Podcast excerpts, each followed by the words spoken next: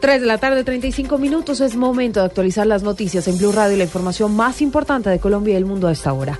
A la cárcel fueron enviados los 14 miembros de la policía de Bogotá y Cali, que fueron capturados la semana pasada por microtráfico. María Camila Orozco a la cárcel y por disposición del juez 29 con función de control de garantías fueron enviados Mario Wilmer Sánchez, Johnny Gustavo Correa, Germán Alonso Riaño y Edilberto Rodríguez Martínez, los cuatro agentes de la Policía Metropolitana de Bogotá capturados la semana pasada por los delitos de cohecho propio, concierto para delinquir y tráfico de estupefacientes. Los cuatro policías son señalados por la Fiscalía de pedir dinero a las bandas de microtráfico que operan en el sector de Suba la Gaitana para permitirles el actuar delincuencial. Pero también fueron enviados a la cárcel hoy 10 miembros de la policía de Cali que fueron capturados también por vínculos con el microtráfico. María Camila Orozco, Blue Radio.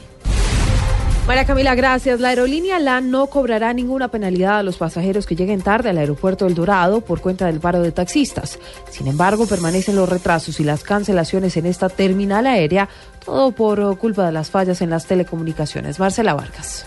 Las restricciones en las operaciones aéreas se registran no solo en El Dorado, sino que también en este momento está cerrado el aeropuerto de Medellín y con operación restringida los de Cúcuta, Manizales y Río Negro por mal clima. Avianca reportó que continúan las fallas en las telecomunicaciones en el aeropuerto del Dorado, lo que ha generado cancelaciones de vuelos y demoras en promedio de 60 minutos. De otra parte, en Bogotá, debido a las protestas de los taxistas, la aerolínea LAN anunció que no cobrará penalidad a los pasajeros que hoy no puedan llegar a tiempo a sus vuelos por el tráfico de las vías en la capital del país. La alternativa de LAN es reacomodar al pasajero en el siguiente vuelo disponible sin penalidad alguna por este cambio. En caso de que no haya disponibilidad en vuelos programados para el día de hoy, se realizará la acomodación correspondiente en vuelos posteriores según disponibilidad y sin cobro de ninguna penalidad. Marcela Vargas, Blue Radio.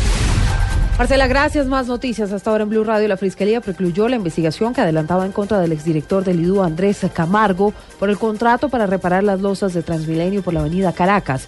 De acuerdo con el ente investigador, Camargo no tomó decisiones sobre los materiales y la responsabilidad sobre la parte técnica recaería en los expertos correspondientes. La sección primera del Consejo de Estado aceptó estudiar la demanda que presentó el Procurador eh, General Alejandro Ordóñez contra el decreto 1227 de 2015, que permite a la comunidad transgénero escoger el sexo que debe ir inscrito en su cédula. El alto tribunal, sin embargo, negó la suspensión provisional tras considerar que una solicitud para corregir el sexo del Estado civil es únicamente un trámite que no afecta ningún derecho.